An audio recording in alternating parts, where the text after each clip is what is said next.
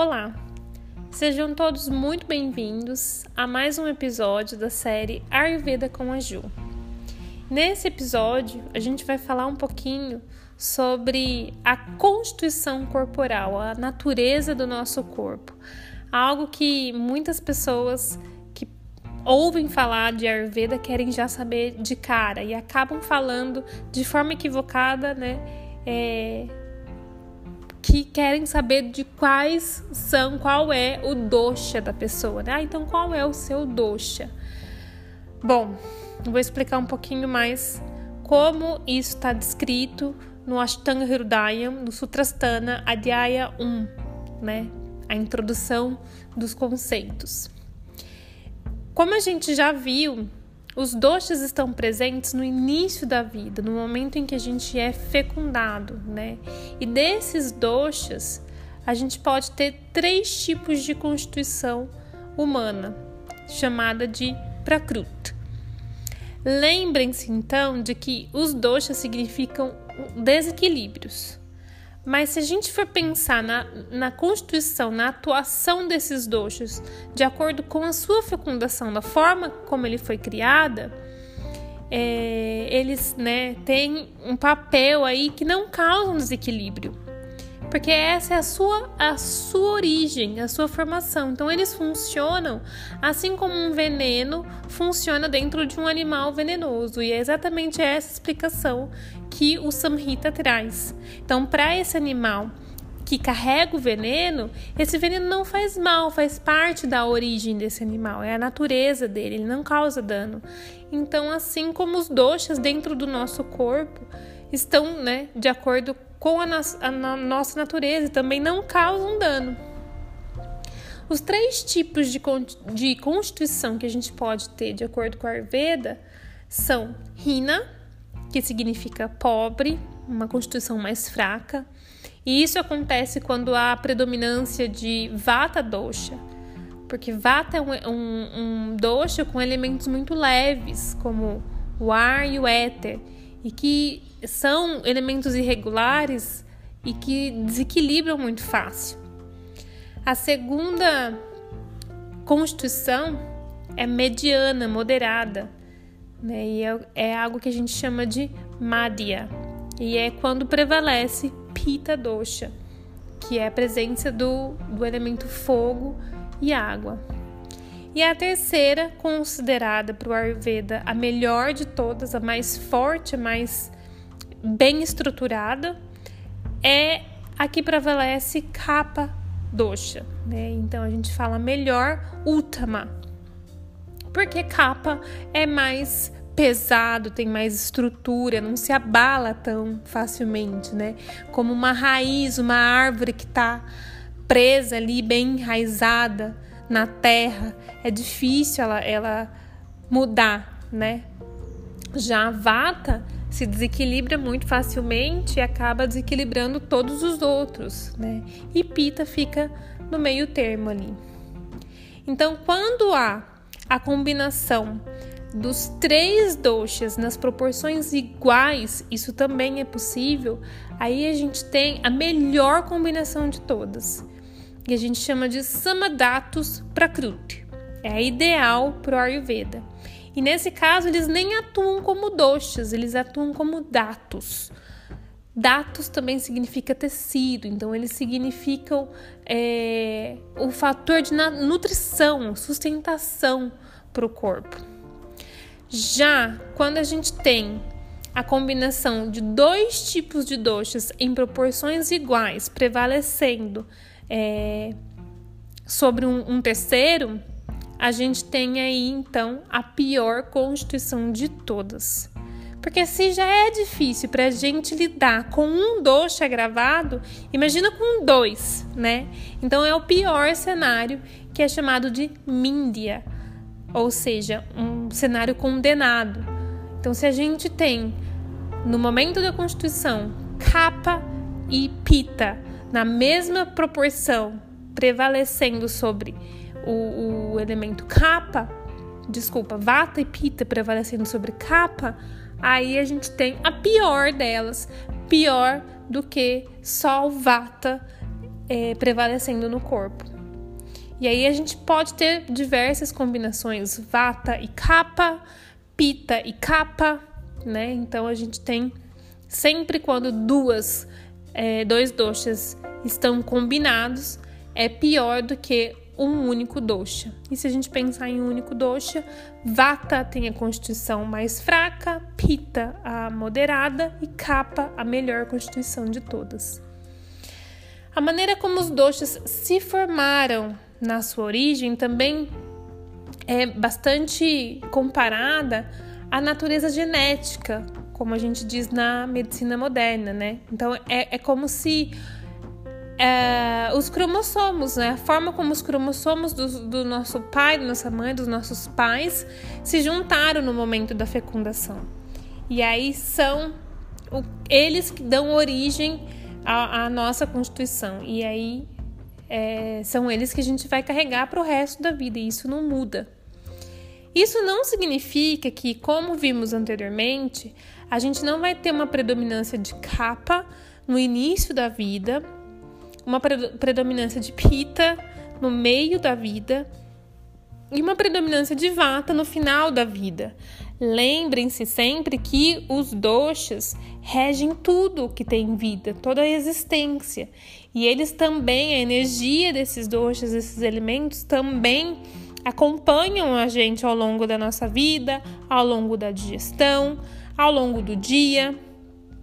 Então, ao longo da vida, das estações, né, do, do, dos dias, a gente tem os, os aí atuando como se fosse uma dança, de formas diferentes.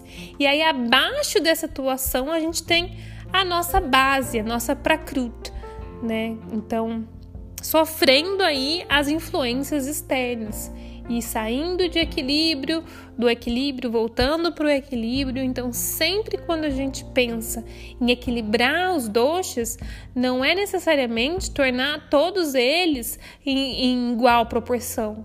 É lembrar de voltar para nossa origem. Qual é a nossa origem? Se a minha origem é vata, eu preciso voltar para essa origem. Se a minha origem é pita, eu preciso voltar para essa origem. Se ela é capa, eu preciso voltar para a origem de capa. Então é assim que a gente vai equilibrando, porque a origem é aquilo que nós somos, é a nossa natureza. E do que são constituídos os doshas?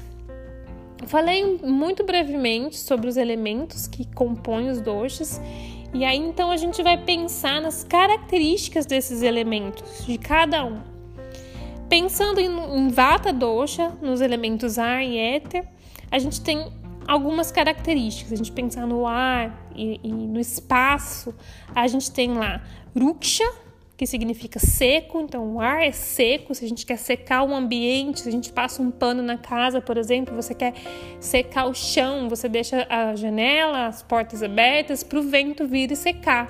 Então a gente tem seco, ruksha, lagu, leve, então, ar bem leve. Chita é frio, então quando tá ventando a gente sente frio, a gente leva um casaco. Cara, que é áspero.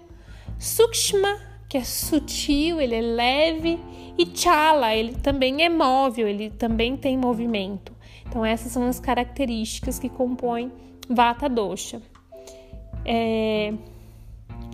Quando a gente observa uma dessas características no nosso corpo, como por exemplo, se a pele está mais seca, se as nossas fezes estão mais ressecadas, se a gente tem uma necessidade de movimento muito grande, a gente começa a entender que tem uma maior é, predominância aí de vata dosha, que ele pode estar tá em desequilíbrio.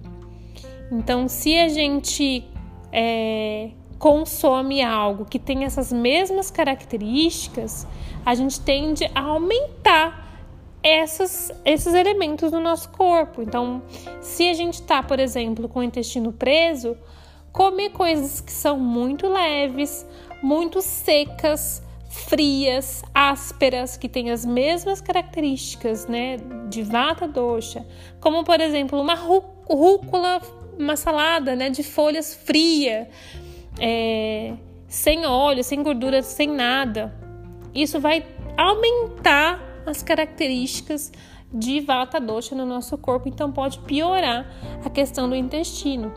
Então, ao contrário do que a gente pensa, ah, salada é algo saudável, então eu vou comer, tem fibras, e aí vai, vai contribuir para o funcionamento do meu intestino. Mas aí a gente precisa pensar na forma como essa salada é preparada, né? Quais são os, os elementos que constituem essa salada aí. Será que isso vai realmente contribuir para a minha saúde? Então é esse o raciocínio que a gente faz quando a gente pensa na questão de equilibrar, né, os doshas. Já quando a gente pensa nos elementos que compõem pita dosha, então fogo e água, nós temos as, as características aí do fogo e da água que estão presentes. Então a gente tem sasneha, que significa levemente oleoso, tikshna, que é intenso, profundo, que transforma como fogo, ushna, quente, lagu, leve, víscera, mal cheiroso, ele não é, não é muito agradável, não tem um cheiro muito agradável. Sara, que flui livremente, é fluido, né? E drava, líquido, como a água. Então, com pita, uh, ocorre a mesma coisa.